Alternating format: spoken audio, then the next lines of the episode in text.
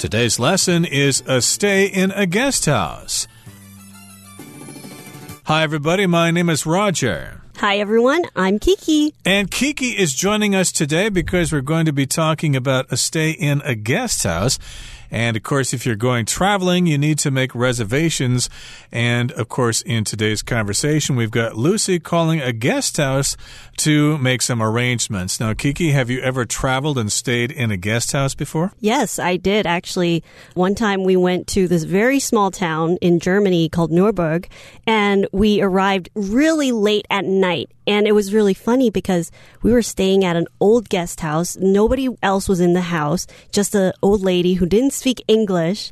And she showed us the room and everything, but I realized she didn't give us the key. And none of us spoke German. But luckily, for some random reason, I knew the word for key in German, which was Schlüssel. And that was the only thing I could say. And I just said, Schlüssel? And then she was like, oh, yeah, yeah, yeah. And then she handed us the key. So that was a really funny and interesting experience at a guest house for me. Interesting. Of course, lots of people have different kinds of stories regarding traveling or staying at guest house guest houses, I should say.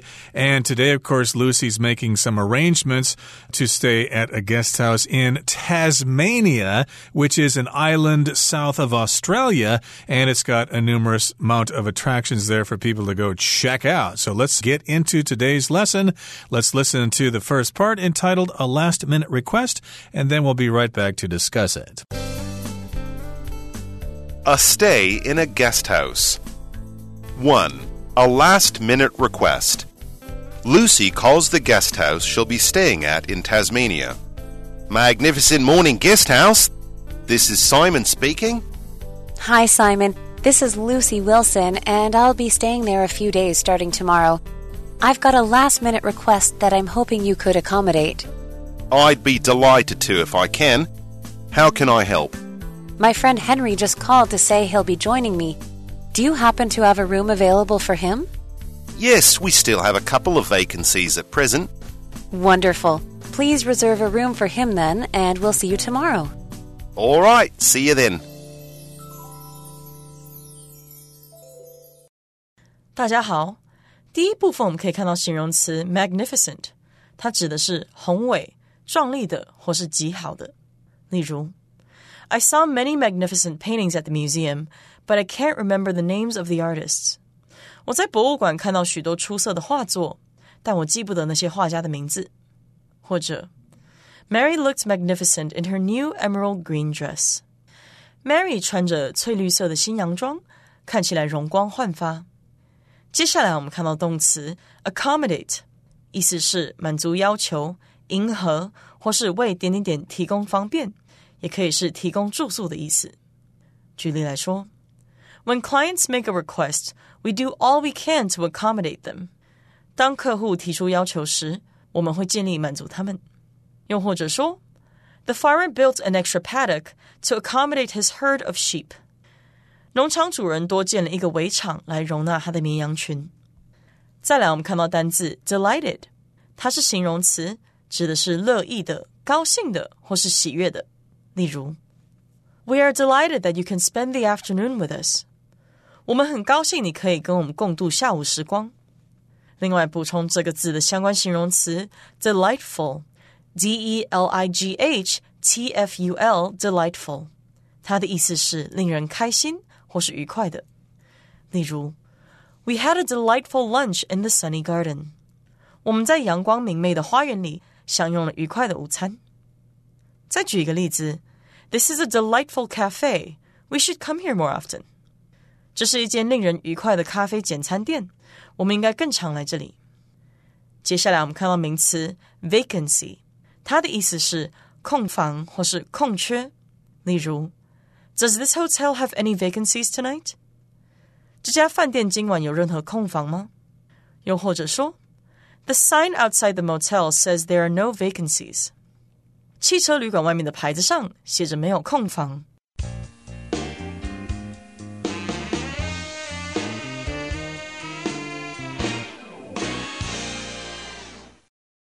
Okay, so today's lesson is all about staying in a guest house. A guest house is not the same thing as a hotel, is it, Kiki? No, it's not. It's really similar to, I think, everyone has heard of a B&B, a bed and breakfast. And usually guest houses, they're smaller and the people that work there are usually probably friendlier. And sometimes guest houses is when people open up their own homes and let visitors come and stay with them. And they'll provide some really local experiences for the travelers. Indeed. So they can be kind of intimate and more fun that way. Hotels, they're nice, of course, but uh, you don't really get to interact with the other guests and the owners and things like that. I stayed at guest houses in Thailand and Malaysia, but it's been a long time since I did any traveling. But in any case, the first conversation for today is all about a last minute request. And if something's last minute, well, it's done at the last minute. It's done very late.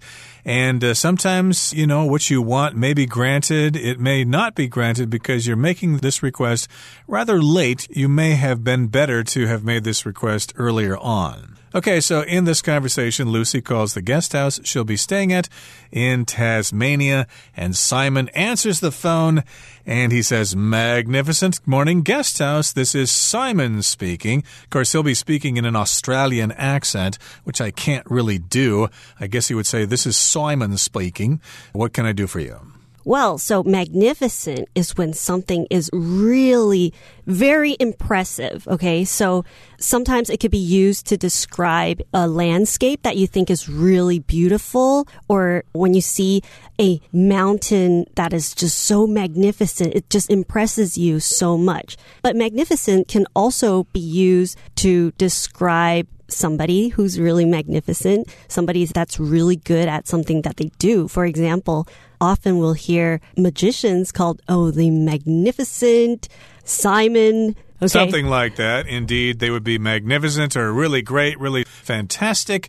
And that's the name of this guest house. And that's a good way to answer the phone. Tell the caller who you are, what the name of your business is, and then say your name. Well, Lucy says, Hi, Simon. This is Lucy Wilson, and I'll be staying there a few days starting tomorrow. I've got a last minute request that I'm hoping you could accommodate. So here, of course, she tells Simon why she's calling. I'm going to be staying there for a few days and I'll be there tomorrow. And I have a request. It's a last minute request. Maybe I should have made this request before, but I didn't know this was going to happen. So I'm making this request at the last minute. And uh, she is hoping that Simon can accommodate her request. To accommodate here just means to handle something, to be able to do what the person asked for. So Simon replies to Lucy that I'd be delighted to if I can. How can I help? So he's heard that Lucy has a last minute request, but he's not sure if he's able to accommodate or if he's able to fulfill what she needs. But either way, he's still really delighted to. Delighted to is that he's really happy to do something for them, even though he might not know exactly what it is, but he's trying to show that he'll be happy to try to help her. Indeed. So, this is a common expression we use when somebody asks us to do something. I'd be delighted. For example, I could say, I'd like to introduce to you the new sheriff of Rock Ridge. I'd be delighted. It would be a pleasure to meet this person. So, here Simon says, I'd be delighted to if I can. I will be happy to if I can actually accommodate your request. So he's asking to be more specific here, or asking Lucy to be more specific here. He says, How can I help? What can I do for you? So Lucy says that her friend Henry just called to tell her that he'll be joining. So that's a really last minute decision for him to tell Lucy, hey, I just decided that I'm going to join you on this trip. So Lucy needs to find out from Simon whether or not their guest house has any more rooms available for him to stay. Exactly. So she says, Do you happen to have a room available? Do you have a room for my friend here? And notice here she's added the phrase happen to, which means, Is there a chance that you have a room available for him? And Simon says, Yes, we still have a couple of vacancies at present. Now, you do know the word vacant is an adjective that means nothing is there. It's an open space. There's a vacant lot over there next next to my house. A house got torn down there, and now there are weeds growing there. It's a vacant lot. But here, vacancy is a noun, and it refers to a space that is available for guests to stay in in a hotel or a motel or a guest house or whatever. I don't think you would use this word for restaurant, though. Do you have any vacancies for tomorrow night, or would you? Uh, Um, I don't think you would really use it that often, but I guess when you're really on the spot, you can see maybe the maitre d or the host saying, "Oh, we might have some vacant spots," but I don't think you'll really say we have some vacancies, right? At a restaurant, indeed. But you would say so at a hotel or a motel or a guest house. So here, yes, right. Simon says we do have a couple of vacancies at present. At present means right now. Right. So Lucy, she's really happy to hear that. So she says, wonderful. Please reserve a room for him. Then we'll see you tomorrow. So she heard that at the moment there are vacancies. So she's got to have Simon really just save that room for her and her friend Henry. Indeed. And Simon says, All right, see you then. So it looks like the arrangement has been taken care of, and Lucy's friend will be able to stay in the guest house with her as well. Okay, that brings us to the midpoint in our lesson for today. Let's move on now to the second part. We'll listen to it first, and then we will talk about it. 2. Arriving late. Lucy calls Simon again to reschedule her and Henry's airport pickup time. Magnificent morning guest house. You've reached Simon. Hi, Simon. It's Lucy Wilson again. I've just found out that our flight will be delayed by about two hours, so would it be possible to reschedule the car you were sending to pick us up? Let me see. You were scheduled to arrive at 2:30, correct? That's right. We should be arriving around 4:30 if the airline's delay estimate is accurate. Okay, yes, that should be fine. I'll reschedule the pickup for 4:30 then. Great. Thanks for being flexible. 第二部分我们看到单字 pick up，它是名词，意思是接人、提货或是取走物品。举例来说，The shuttle bus makes a pickup every hour。接驳巴士每小时接送一次。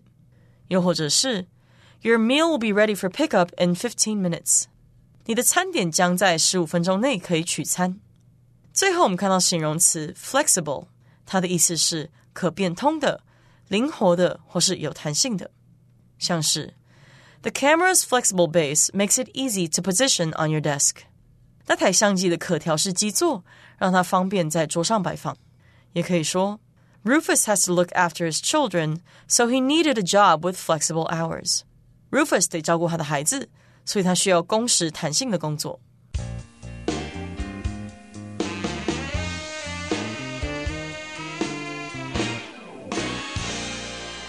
Okay, part two is all about arriving late. You're getting there later than you were supposed to, and that might happen if you're supposed to meet someone at the movie theater for a movie, and for whatever reason you were late, uh, you missed the bus, you couldn't find parking, you forgot your jacket, you had to go back home and get your smartphone, you forgot that. So you might have various reasons for arriving late, and Lucy calls Simon again to reschedule her and Henry's airport pickup time. Sometimes guest house offer this service. If you fly into a certain place, they will come and pick you up as part of their service. Right, because sometimes guest houses or even hotels, they might be really far away from the city. So, like, for example, if you go to Thailand, sometimes you have guest houses or hotels that are really into the mountains. So they'll provide these pickup services. And pickup, not only do you pick people up, you can also pick things up, right? So there's often a word that we use to describe trucks, pickup trucks because you can use your truck to go and pick up larger items that you might not be able to do when you're driving a smaller car. Exactly. This reminds me of a time we stayed at a minsu or a B&B in Hualien. The lady there was very kind and offered pickup service. She came to the train station and picked us up. So to pick up, that's a verb phrase, but here pick up as one word is a noun. Okay, Simon then answers the phone because Lucy is calling.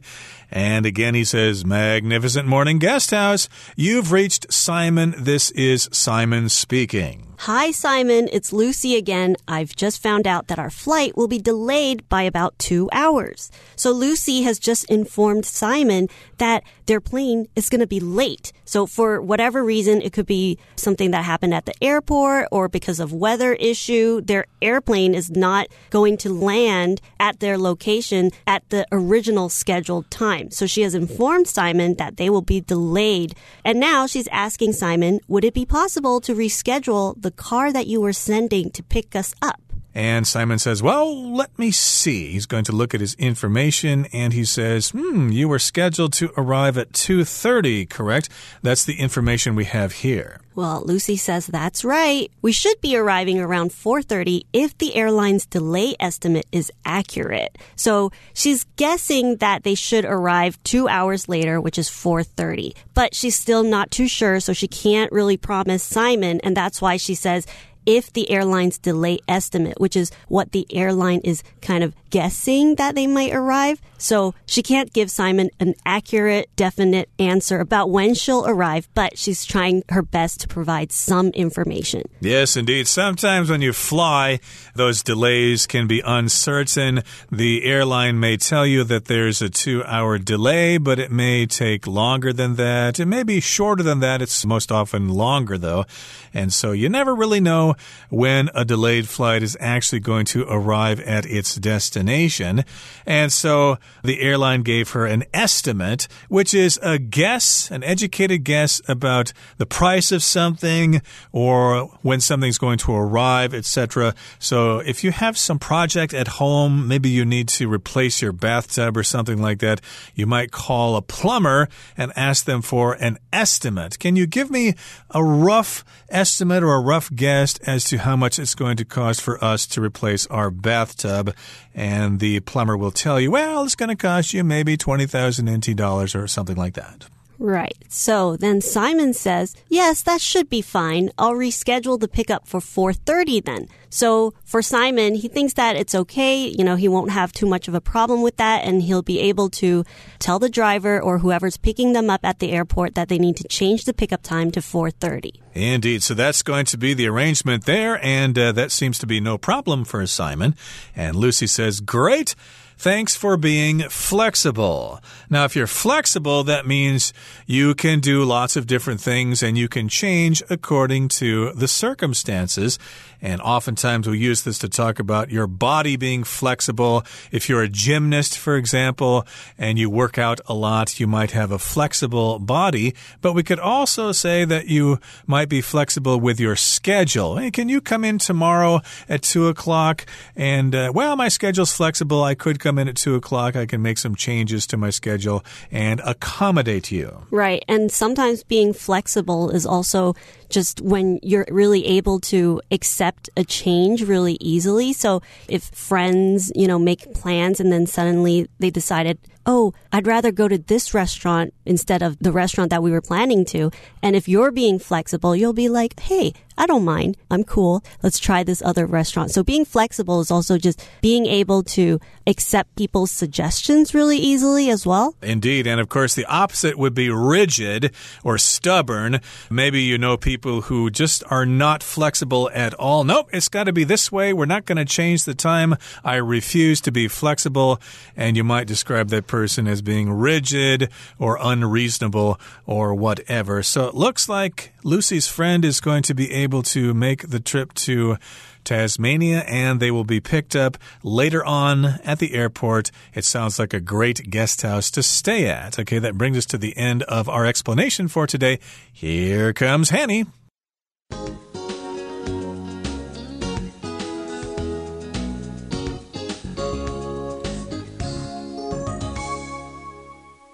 各位同学，大家好，我是 Hanny。我们来看今天的文法重点。课文第一部分的对话里面有用到 accommodate 还有 vacancy 这两个单字，我们要分别来补充它们的字首字根。好，首先先看到 mod 或是 mode 这一类字根呢，有度量、衡量或是方式的意思。那么在 accommodate 这个字当中，它的字首 ac 是来自 ad 表示朝向，com 表示彻底或者是做强调用。那么字根 mod 有衡量、度量的意思。再来 ate 是动词字尾。那什么叫做朝向什么去衡量度量呢？同学们可以试着想，当你对着你的目标对象、目标族群，然后你去彻底衡量出精确的应应方式，也许可以联想到 accommodate，就有适应啊、顺应、迎合。还有就是说，在旅馆规划住房，他们来迎合顾客需求时，或者在场地在规划容纳人数时，也必须经过精密的衡量。我们用这样的方式去联想到 accommodate，它有容纳、为点点点来提供空间住宿的意思。那我们也补充两个这一类字根的单字。第一个是 moderate，它的字根 m o d e 表示衡量，那么 a t e 是形容词字尾。当某事物的数量有经过衡量，不会太多也不会太少，那就表示它是适量的哦。用这样的方式，应该可以联想到 moderate，可以描述适度的、适中的、节制的，或者是温和的。在第二个补充的是 modify，它的字根 m o d 表示度量，i f y 是动词字尾。当我们把某事物把它控制在度量的范围内，适度调整，不要让它超出测量范围。用这样方式，也许可以联想到 modify，它有调整、修改的意思。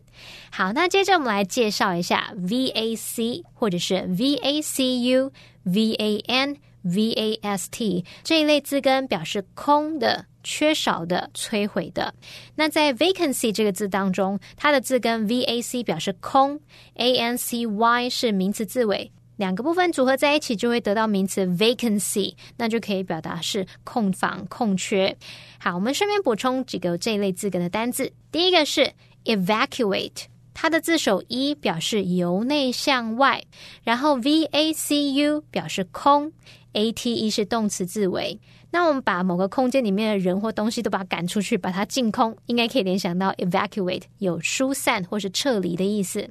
第二个补充的是 vanish，它的字根 v a n 表示无，i s h 是动词字尾，合在一起 vanish 这个动词就表示消失、突然不见或者是绝迹的意思。第三个补充的是 devastate，它的字首 d e 表示完全。那么字根 v a s t 是摧毁，a t e 是动词字尾，合在一起 devastate 它就表示毁灭、摧毁或是破坏的意思喽。好，那以上是今天重点整理，我们回顾今天单词吧。Magnificent. The artist's latest piece is truly magnificent. Accommodate. Although Patrick wanted to accommodate Jack's request, it simply wasn't possible. Delighted. The children were delighted by the clown's silly jokes. Vacancy. The hotel had too many vacancies last year to make a profit. Pickup. June requested a taxi pickup in front of her apartment building. Flexible. Moses is willing to try a different approach, but Edwin refuses to be flexible.